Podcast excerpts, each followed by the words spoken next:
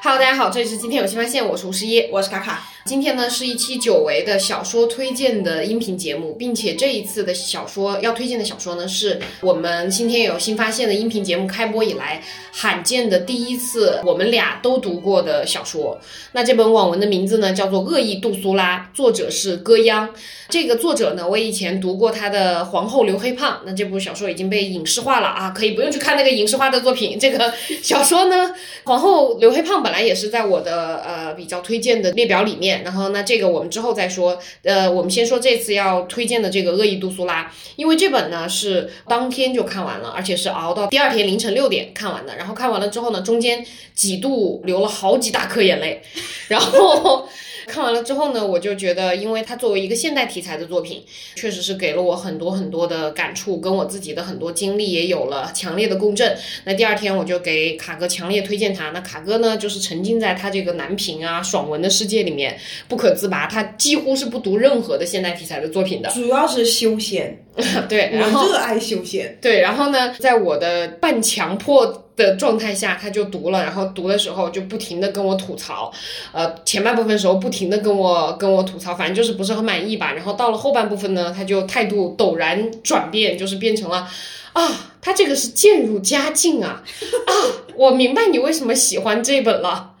对，所以今天就是想要跟大家先做一个客观推荐，然后呢，当然这些音频不可避免的说，我觉得是很大一部分我我的自我表达的需要，自我剖白的需要，因为我会讲很多，嗯，就是我自己当时很受触动的部分，呃，就是它是如何与我的过去的时间共振的。好，那我先进入一个正题，就是先给大家介绍一下这本《恶意杜苏拉》，它讲的是一个什么故事？它讲的呢，就是小镇学霸女孩苏拉。与她看似柔弱的但没有血缘关系的继妹，因为她妈妈再婚了，以及与她感情非常淡薄的那个事业轨迹类似董明珠式的母亲，这三个女人以她们为代表的那两代女人各自的反抗女性既定命运的故事。书里描写的年代呢，大概就是呃苏拉本人大概是一个八零后那个状态。这本小说呢，就是我的这个。概括是完全出于我自己对这个书里最看重的部分的概括啊！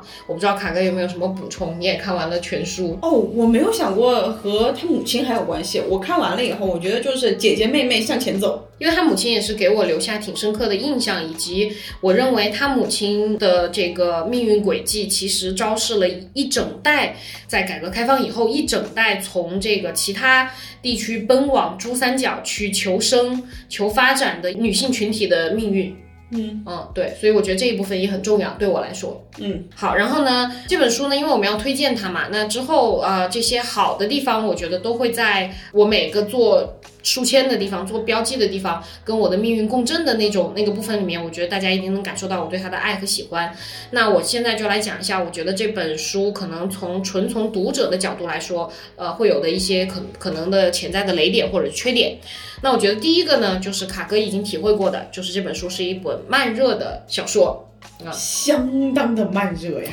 其实剧情不慢，但是就百分之五十之后，可能卡卡才会有一些趣味。但是我呢，是基本上百分之十五之后就已经 OK 了，就是那个呃，完全就进入这个故事了，所以是一本慢热的故事。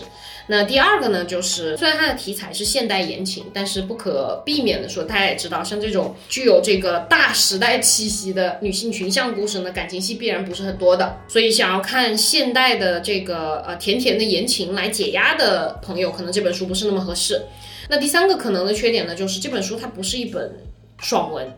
所以虽然它是一个女性反抗既定命运的这个叙事，但是它不是一本爽文。第四个呢，我觉得是可能会影响到蛮多人，包括也一度影响到我的这个进入呢。我觉得是这本书里面确实，我不知道卡哥你居然没有提出这一点，就是在你平时跟我的交流上，我还挺挺诧异的。就是我觉得这本书还是有很多看起来会略有些说教的部分，虽然是作者借角色之口去说，但是这个词儿啊都非常的直白直给。它不是那种依靠场景、依靠人物反应、依靠这个周边信息去让读者自己明白的，它就是只给直接塞你面前这种。哦，是吗？嗯，我都没有什么印象了。但是我印象最深的，你应该说的是女主的老师和她之间的那个是一大部分，那个是一大部分，还之前的也都有，完全没有感觉到。啊，那行，那就说明这个后半部分足够的精彩啊。好，那这就是呃给大家排雷的部分。那接下来呢，我就开始进入啊、我做了标书的标签的部分。接下来说到的这些呃书里面的标签，其实我自己觉得是不太涉及到剧透的。就是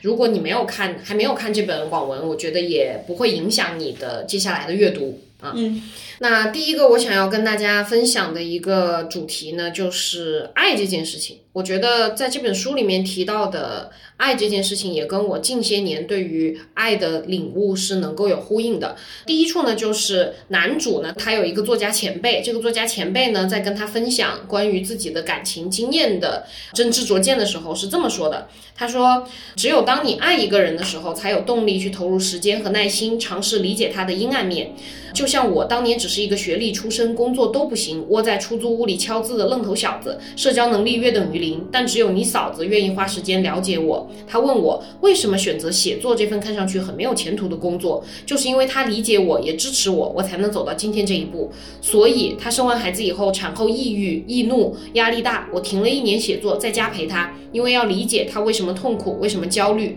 啊，这是第一处，我觉得对于人人与人之间爱的描述。那第二处呢，有隔了蛮远了，就是男主兜兜转转，他决定坚定的要继续跟女主坚持这段感情。他是这么跟女主说的，他说：“现在我明白了，爱你不仅仅是喝咖啡、吃饭、看电影、讨论文学和 make love，我只能用英文。爱你是要懂得你，知道你的可爱和可恨源自哪里，知道你生命中经历过的坎坷，委屈你的委屈，骄傲你的骄傲。这个爱的。”定义首先是很广泛的，它一定不仅仅局限于夫妻、伴侣、恋人之间。我觉得爱的这个定义是可以发展到一切的情感，对于朋友、对于亲人等等。然后我给大家举一个特别典型的例子，就是，嗯，我以前就觉得我特别爱我的外婆，因为她在我九岁那年去世了，但我从小是跟着她一起成长的。在我十八岁之前，呃，或者说在我啊可能二十三岁之前，我都觉得我特别爱她，我特别的想念她，我经常在我非常无助、非非常痛苦的时候，想着他，就是哭着睡过去，可能有的时候还哭着醒过来。但是我不知道是第几年，就是二十几岁的时候，突然发生了转变，就是我觉得。我就是每一次在我生命生命的困顿时刻想到他，想要再握一握他的手，再听一听他睡觉的那个呼吸的声音的这种愿望，其实我觉得那个可能只是我在享受，我依然就是他已经过去这么多年，那个只是我依然在享受他给予我的爱，他曾经给予我的，我认为除了血缘之外不附带一切条件的非常丰沛的爱，我仍然在享受那个东西。但是我现在就觉得说。呃，我之前也跟卡哥讨论过，就是一个问题，就是如果我的外婆可以以任何的形式来到我的身边，我希望她会是以什么样的形式？就是我会觉得说，我希望她可以选择一个完全不同于他这辈子的体验的那么一个生命的形式，就是这辈子的痛苦也好，快乐也好，他都体验过了，他不必再去重复了。他可以选择任何一个，只要是完全不同于他这辈子的体验的形式。当然，如果一定要问我的私心，我当然是希望他能够，如果还要做人的话，就是非常的富足、非常的快乐的那种生命的形式。我完全不需要他到我身边再来给我提供任何的情感支持，再来为我，呃，提供任何消灾解厄的这种爱的支撑了。相反，就是我就希望我是那个可以。告诉他我的爱，也可以向他表达我的爱，也可以不表达，也可以不告诉他，就在旁边看着，就爱他就好了那种。所以我就觉得这两段就是让我明白，就是人跟人之间的那种深刻、极其深刻的联系，那种爱的那种所需要的那种能量。远比就像就像刚才那段话说的，不是仅仅什么吃饭喝咖啡去制造一些回忆就可以的。那这是第一个层面。那第二个层面就是，我也跟卡哥聊到过，过去的几年我们也聊到过。我觉得，我觉得目前活着的生命体里，我觉得最能够展示我的爱的就是他跟我妈，就是我对他们俩真的就是一次次完全放弃我自己的任何的预见也好，判断也好。就是一次次的尝试放掉我自己全部已有的立场，所有对人类的了解、既有的经验，就是要去理解他们两个的行为，要去一次次的鼓起勇气，坚持不放弃沟通，不放弃交流。所以我就跟卡哥总说那句话，我说我觉得爱就是一次次的鼓起勇气，这一点就是呼应到第一个书签的那个位置，就是作家前辈说的，当他的太太产后抑郁的时候，他停了一年写作，就是花了一年的时间去了解他的太太为什么抑郁，为什么痛苦。我觉得这个就是让我心有戚戚焉吧，就是有呼应到我自己目前对于爱的那种认知。你对于爱的认知真是太深刻了。男主说的第二段话，可能我脑子确实被看坏了吧。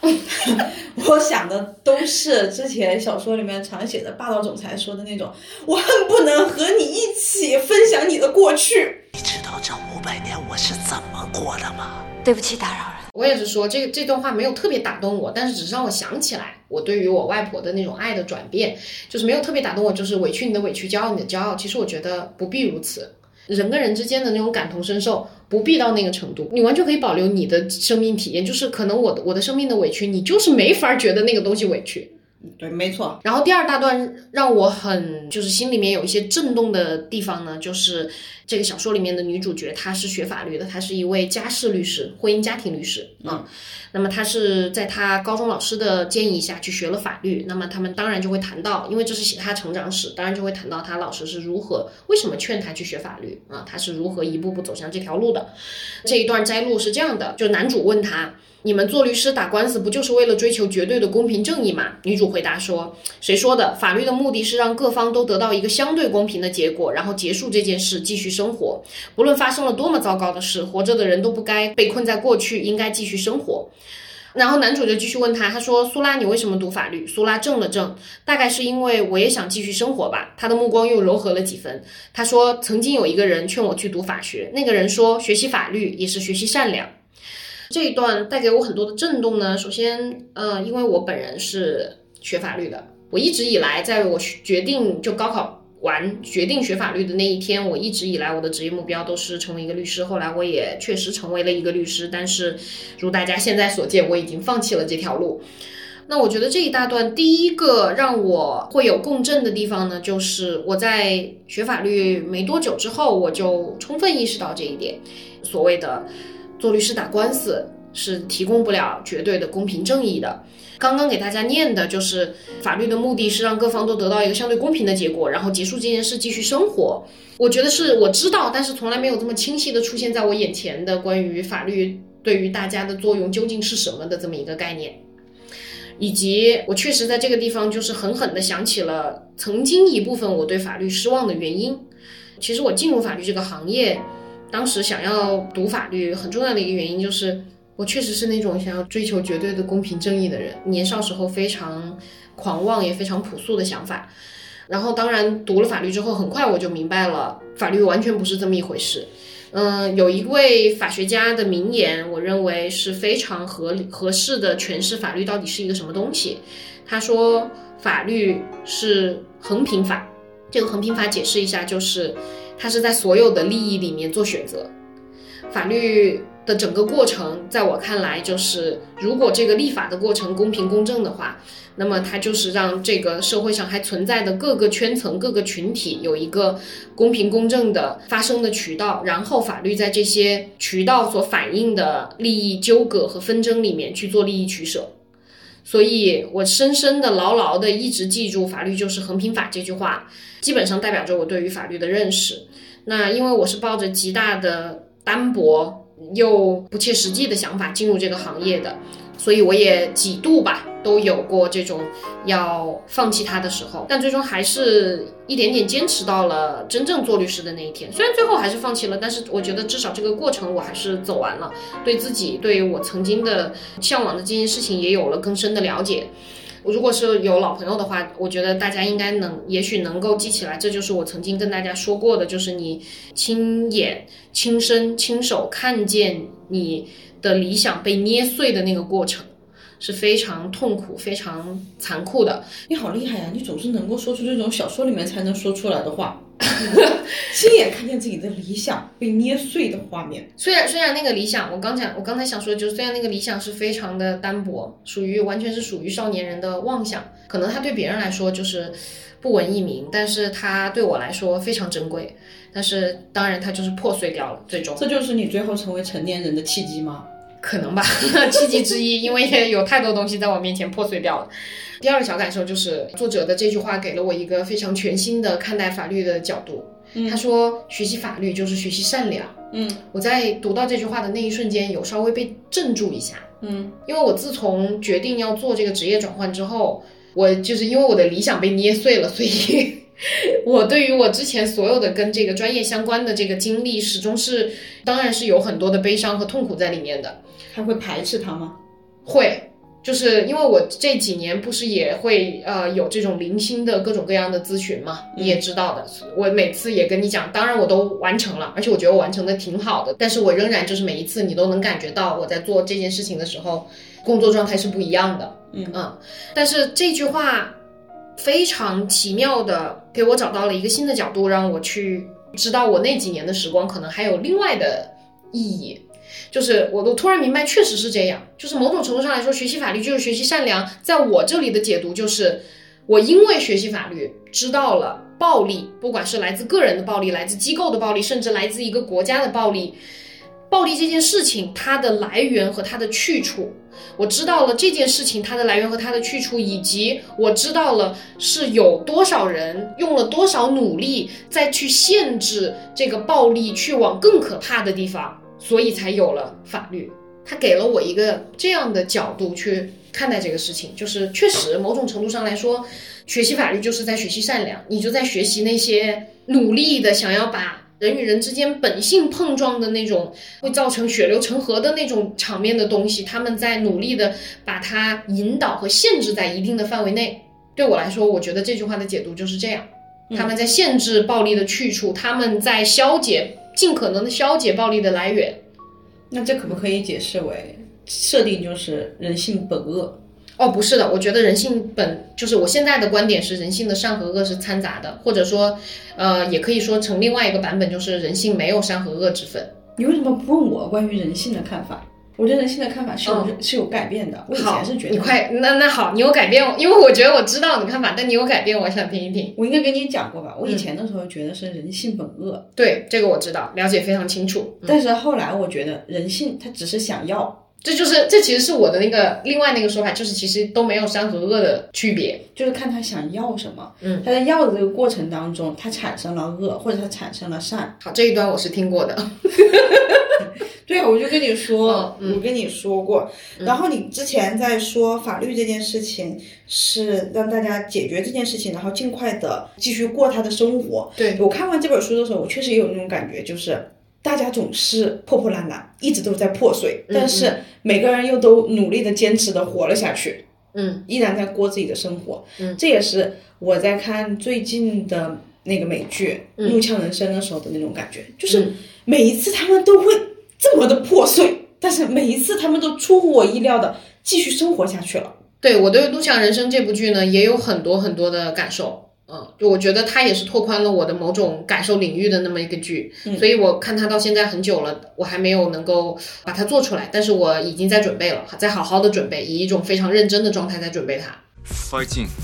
fighting。然后第三段书签呢，就是非常短小的一段书签，就是我有仔细的去想过，要不要一定要把它讲出来，但我觉得还是呃非常有鼓舞的力量。然后我觉得现在大家都很需要鼓舞的力量，就还是把它讲出来。那这一段呢，是有一位也是另外一位小城女孩，那么她是因为妈妈到珠三角务工，能看得出来这部小说的原型应该是在珠三角，到珠三角务工，然后离奇失踪了，她的老师就带着她来这边啊、寻亲吧，某种意义上。他那位老师呢，跟他有这样一段对话，就是在呃他们要做的事情非常不顺利的时候啊、学生非常的痛苦和沮丧的时候，他说：“别这么想，徐芳，你说过你想当个数学家，记得老师讲过哥德巴赫猜想吗？”徐芳说：“记得。”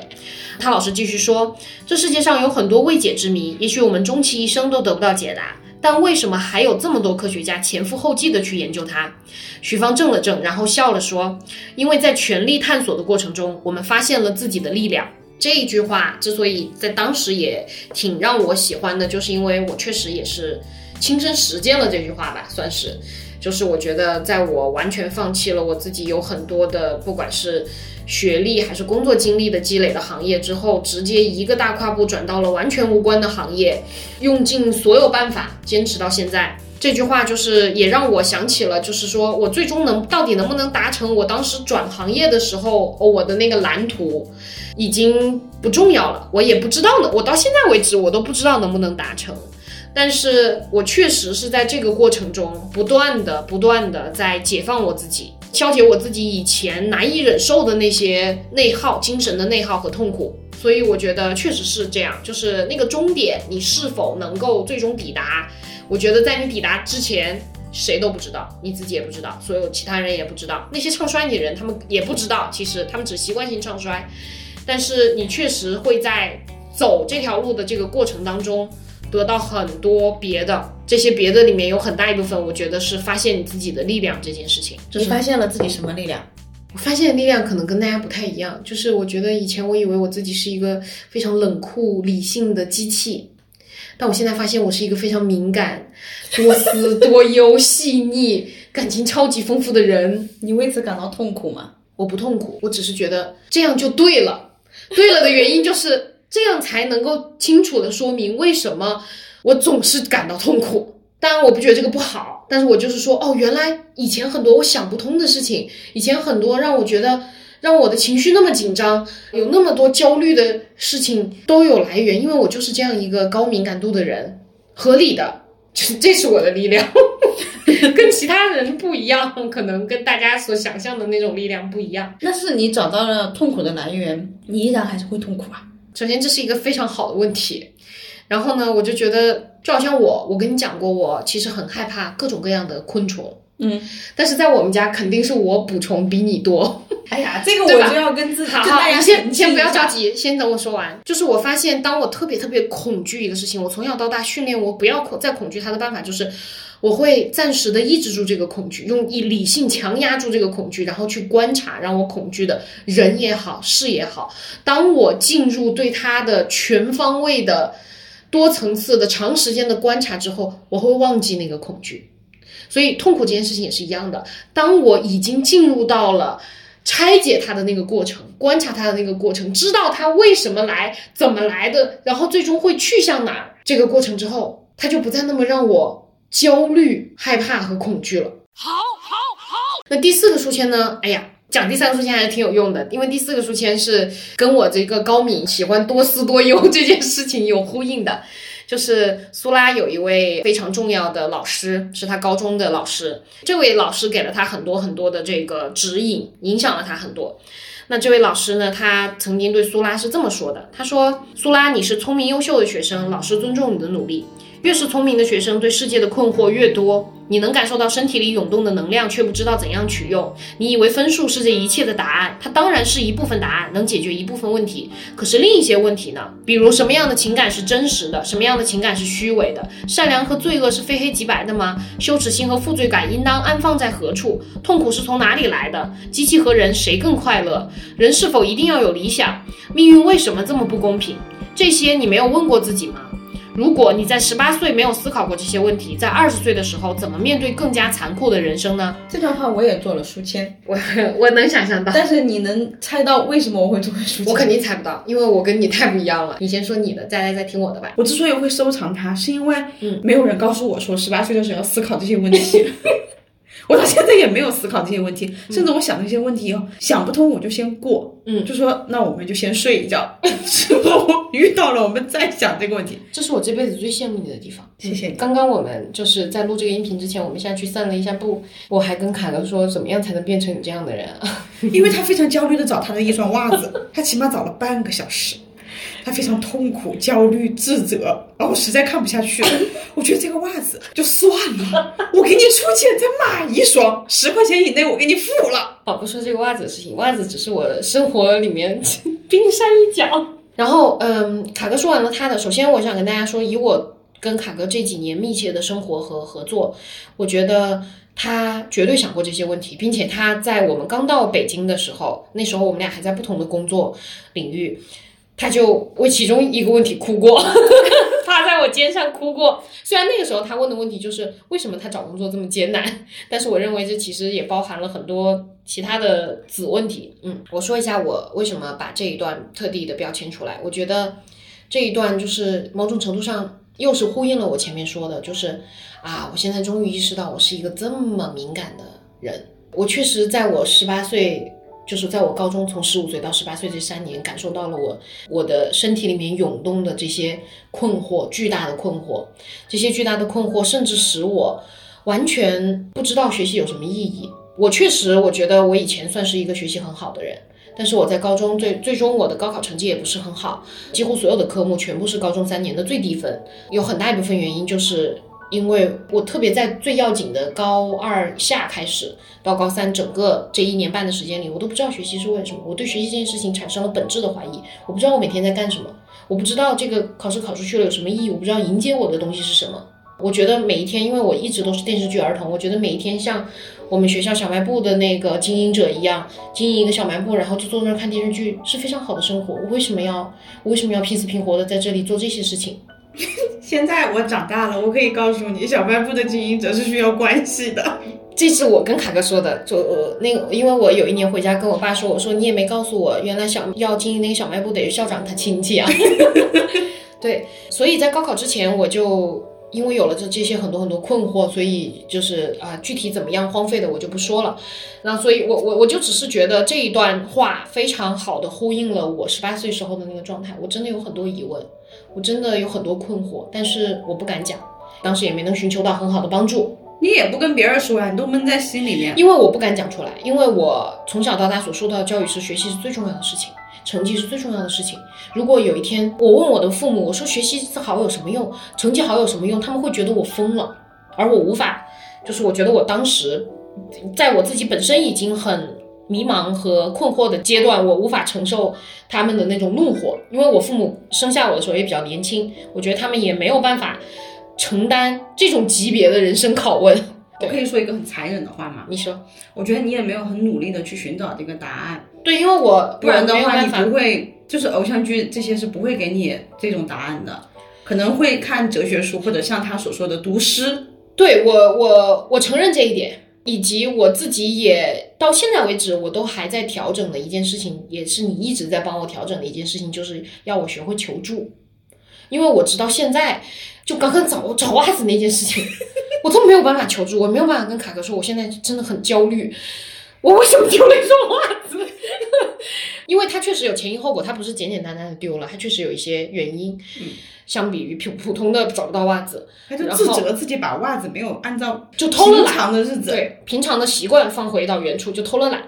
因为我我好像就是非常习惯我自己一个人，在我觉得不对劲的时候。闷着，然后一直自己尝试去冲撞、去碰壁、去去想办法，直到我好像觉得我可以有一点点力量去望向这件事情以外的世界的时候，我才有可能跟别人讲出来。你知道我之前我刚刚在一个什么样的状态下？就包括我，我觉得这个行为模式也非常深刻的刻刻在了我自己。你比如说，我平常吓到极致的时候，我是叫不出来的，我是发不出声音的。你这种在自然界第一口就被吃掉，是。我知道，所以我真的很羡慕你。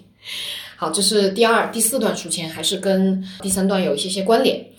最后一段呢，也是在比较靠后的位置，也是同样的是那位老师。那个老师是这样在日记本里写的啊，这个日记本啊，女主角看到的时候呢，那位老师已经因为因病去世了。那是女主角当年的班主任给到女主角的。那位班主任说：“我和叶生，就是那位老师，虽然在教育理念上总是冲突，但我也是最理解他的人。”班主任摩挲着日记本的外壳，长长的叹了一声。叶生说：“你是他最牵挂的学生。”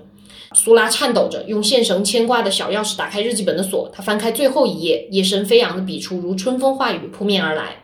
我眼看着我的女学生们有困于世界给他们设定的边界，明明拥有巨大的能量，却不知如何运用，就像那个唱歌就能驱使鸟兽的灰姑娘，只敢用这能力来缝制衣服和打扫房间。他们向上看不见榜样，只看见一个个奔波劳碌、焦虑自毁的前辈；向下又不甘心彻底落于世俗，一点点的自我规划都被塑造成野心和欲望。而爱情仿佛一个不可撼动又无法躲避的巨大神奇，始终屹立在道旁。我困惑于自己的无能，又不敢说。自己掌握了世上的真理，作为师者，我能做的也许只是陪伴。苏拉，我把真实的自己交给你看，你一定比我更能过好这一生。那我之所以会在这里做书签呢，我觉得是这里又让我想起了我之前在啊、王曼玉那期音频里面跟大家解释的，就是海产姐妹，就是王曼玉和孙颖莎，是我非常非常非常喜欢的女运动员。最近他看他俩比赛又哭了。对我看其他的比赛的时候，我都可以非常毫无负担的为王王曼玉欢呼喝彩，但是我在看海产的比赛的时候，我就难以毫无顾忌为王曼玉喝彩。我自己目前的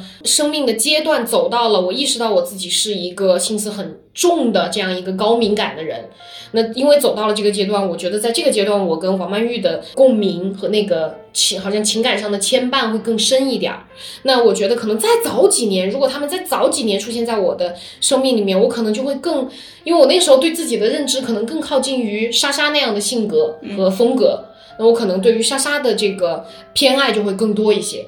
所以叶生给苏拉留下的这个日记本和这段话，就让我又一次想起了人跟人之间无法用任何的理性去解释的缘分这件事情。就是我觉得，至少我自己实践看来，这是一个很好的能够抚平大家对于这个世界上难以被解释的各种各种各样的偏爱。因为有的时候人跟人之间的莫名其妙的偏爱，会给另外的一些人、周围的一些人造成伤害。或者是让大家心里面有这种或羡慕或嫉妒的那种难以消解的情绪。嗯，那我对此的一个解释，我觉得也很，也是我自己的经历，就是，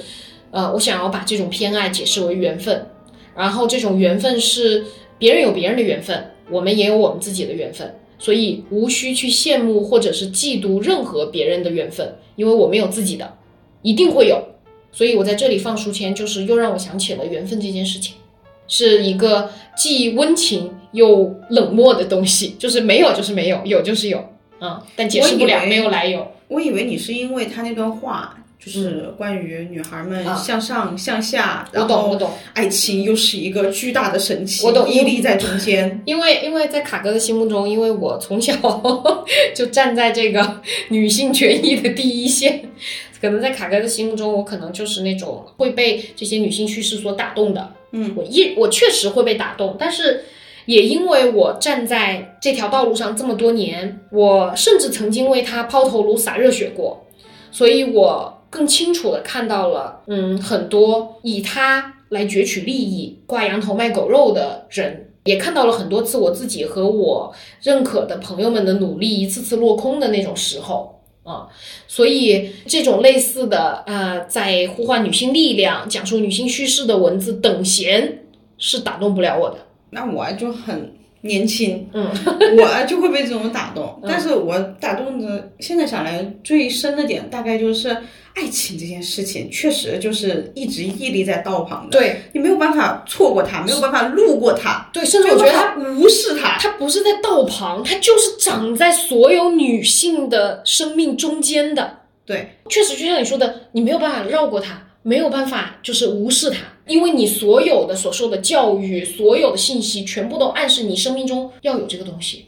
对或者是你就算你决定无视它，决定绕过它，那也是因为你前面已经看了它，想了它，琢磨过它。对我当时在看这篇小说的时候，我也跟吴十一吐槽过，就是为什么女孩子和女孩子之间，她们发生矛盾、发生冲突，都是因为另外一个男人呢？啊，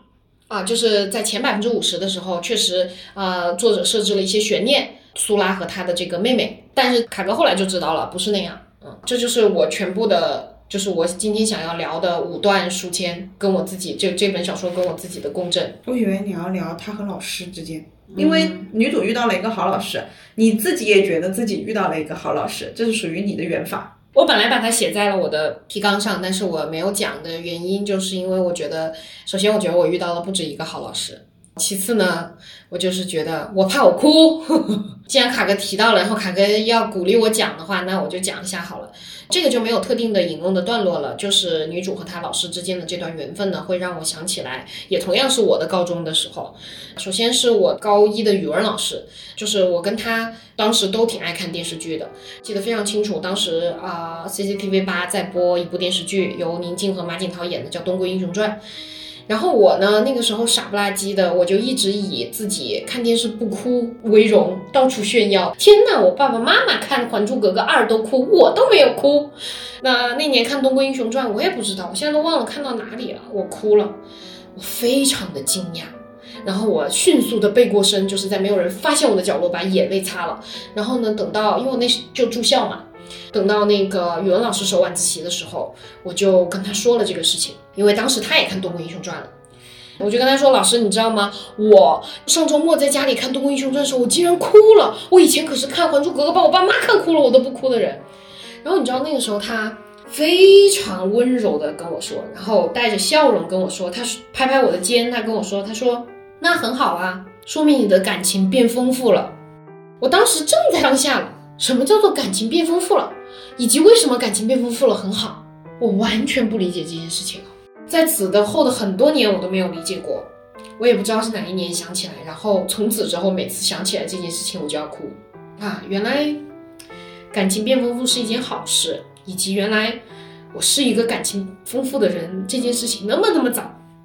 就已经有了端倪。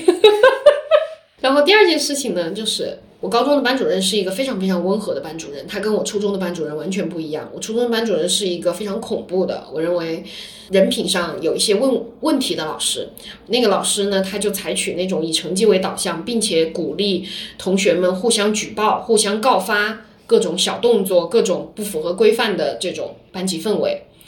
我曾经被罚站过。在教室后面一个礼拜，只要上课我就必须罚站在教室后面一个礼拜。但你其实是普世意义上的乖学生、好学生。对，然后原因是因为在当时上课下课本来就只有十分钟，还会提前两分钟打个预备铃儿。原因是因为打预备铃的时候，他跨进教室发现全班只有我一个人站着，那个时候已经是快中考的时候了，大家下课都不动，就在那儿学。我不行，我要动。我就站着，我就起来站，我就只是起来站着活动活动身体。预备铃打过，那只是预备铃，并没有正式上课。但他进来发现只有我一个人站着，他就告诉我说：“你是不是喜欢站？那滚到教室后面去站着。”然后还有他晚自习也罚过我，因为说话罚过我，但我并没有说话，我只是在去拿我背后书包里的剪刀的时候，对我后面的同学笑了一下，因为他正好抬起头来。那个老师说我有说话的趋势，狠狠地惩罚了我。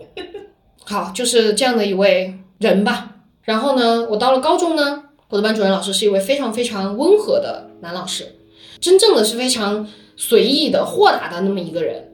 然后我记得也是到高三了，当时高三呢，就是有那种晚自习，就是副校长巡视整个高三片区的这种这种习惯。我那时候我不是跟大家讲，我就是在困惑期、迷茫期吗？晚自习我就不学习，也不写作业。我那天晚自习呢。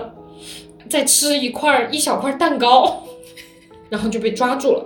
我真的就是乐观的以为应该没什么事情，因为他当着全班人指出来了，你你在干什么？然后呢，怎么怎么样那种，我以为就是只是就过去了。但是第二天他还是告诉我的班主任老师，因为我的班主任老师把我叫去办公室了。高三嘛，毕竟很紧张，我真的以为我的班主任老师会批评我。嗯，我倒不会担心他会打我，因为那时候已经知道他是一个非常温和豁达的人。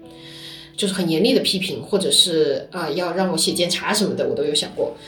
但是他只是把我叫到办公室去跟我说，蛋糕我们就下课的时候吃好不好？哎呀，我跟大家说，我这辈子都没有想到过，原来原来小孩很多错误不是那么的严重，可以被得到轻轻的放过。对，然后。因为作者也说，他写那位女老师跟女主的关系，也是因为他也有曾经有那么一位，就是对他人生影响很深的老师。然后我就是，我就跟你讲，不要讲这一趴吧。我没想过这个你也会哭哎，这样显得你好像人生获得善意非常的少。哎，其实挺多的，大家不要误会，就是因为我特别的脆弱。但我确实是一个。曾经被规训的非常的像个机器的人，所以我会觉得机器，你知道，机器一旦出了任何错，机器就要被彻底的检查整治一番。所以这就是我 本来写了但是又划掉的那个，也，也是让我想起来，呃，打动我的点。就作者有一个提问，就是如果他妈妈是你妈妈，你会省略号？啊，好，那这个地方就可以跟大家稍微讲一下，为什么作者会有这个提问？因为在小说里面，女主的母亲呢是首先女主母亲和父亲其实是感情蛮好的，然后女主父亲呢因为救人意外死亡，女主的母亲呢如果留在当地就会面临那种恐怖的那种婚嫁的环境，所以女主妈妈不甘心呃屈服于这样的命运，就自己一个人去了珠三角打工。她在珠三角有了一些眉目之后呢，当时她的老板也就是女主的继父，刚好就是也是丧偶的状态，有一个女儿，他就也也是挺看好女主她妈妈的各种能力吧。嗯，然后也希望有这么一位妻子可以帮他打理家里和事业，所以呢，女主妈妈在回来征求了女主的意见，然后女主表示不跟他去珠三角之后，然后呢，女主妈妈也是出于自己对于自己事业的渴望、能力的这种施展的渴望。嫁给了她的继父，并且女主就表示不不跟她妈妈去珠三角，所以女主妈妈还向她的继父隐瞒了她原本有女主这个女儿的事实。后来女主呢，因为一些事情，这个不剧透的给大家，就是被迫要去珠三角找她妈，确实引起了一定程度的风波。但最后他还是成功的留在了珠三角，在珠三角读书嘛，然后考大学这样。对，那就是和他妈相看两生厌。对，凯哥刚才念的作者的那个问题，我觉得我我自己没有什么答案啊。因为我无法就是解释如果，因为我就是有一个情感很强烈的，然后跟我链接互动也非常强烈的妈妈，所以我没有办法讲如果。但是以我现在认知，我觉得这里面有几个地方还是蛮有聊的这个价值的。那我觉得第一个，首先女主和女主妈妈的关系打破了一个叙事，就是母女除了那种非常浓烈的相爱或者是相互折磨的关系之外，还有这种非常淡的。我觉得这是一个在不管是影视作品还是文学作品里面不太常出现的很淡很淡的母女关系。这种非常淡的，并不奢求它变得更浓烈，也不奢求它变得更恶劣的母女关系是 OK 的。我觉得这是一个很好很好的点，我很喜欢的作者安排的点。那第二个呢，就是女主妈妈这个人，就像我在一开始介绍这个小说的时候说的，就是我一定要把它提出来，就是我认为她非常勇敢的反抗了。你想，女主是八零后，她妈妈就是五零后、六零后，嗯，非常勇敢的反抗了她自己的那种既定的命运。因为我身边呢，就包括我的女性的亲友，就有很多没能像她妈妈那样当年那样勇敢的出走。但实际上，我认为，不管是从心力上还是智力上，如果能够加入到当时城市崛起的浪潮之中，一定能够挣到自己的一席之地的那样的女性，我我非常非常赞赏女主妈妈这份跟命运对抗的勇气，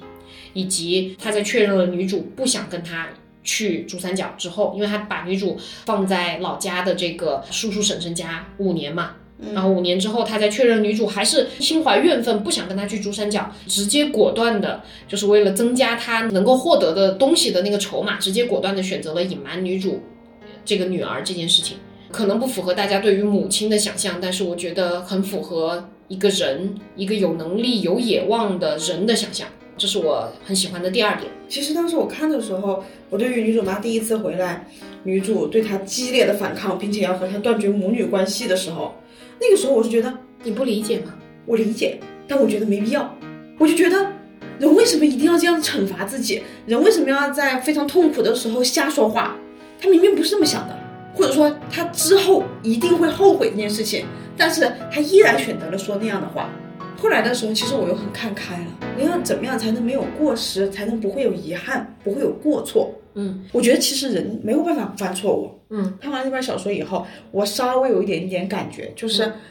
人只要一直持续不断的活下去，嗯，并且持续不断的坚持做自己，嗯，他确实就可以做到最后无救，就保持对自己保持诚实。对，就解释一下，是不是有可能是那种情形？就是比如说，苏拉长大了，他往回看的时候，他明明知道十二岁那年应该跟着妈妈走，对，但是他没有，因为心里面那种对妈妈七岁那年抛弃他那种无形的怨愤，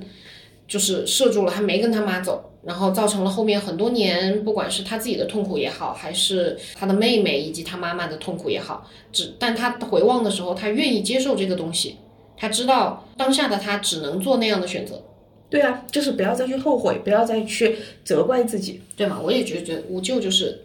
不要责怪，没有责怪这件事情存在，可以有遗憾，可以有错误，但是没有责怪自己，也没有责怪他人的这个东西存在。对，也不会去怪他妈为什么不再坚持一下带我走。谁会鼓励我往前走？我自己。那以上就是关于《恶意杜苏拉》这本我俩都看过的小说的啊，跑得巨巨巨远，然后巨巨巨动情的一期这个读后感分享，然后也把这本小说推荐给对这个题材有兴趣、对这个故事有兴趣的朋友们。嗯就坚持一下，这本书确实很需要坚持。好了，那以上就是本期节目的全部内容，欢迎大家点赞关注，或是在任何我们能看到的评论区、弹幕、邮件跟我们讨论。那啊，拜拜拜拜。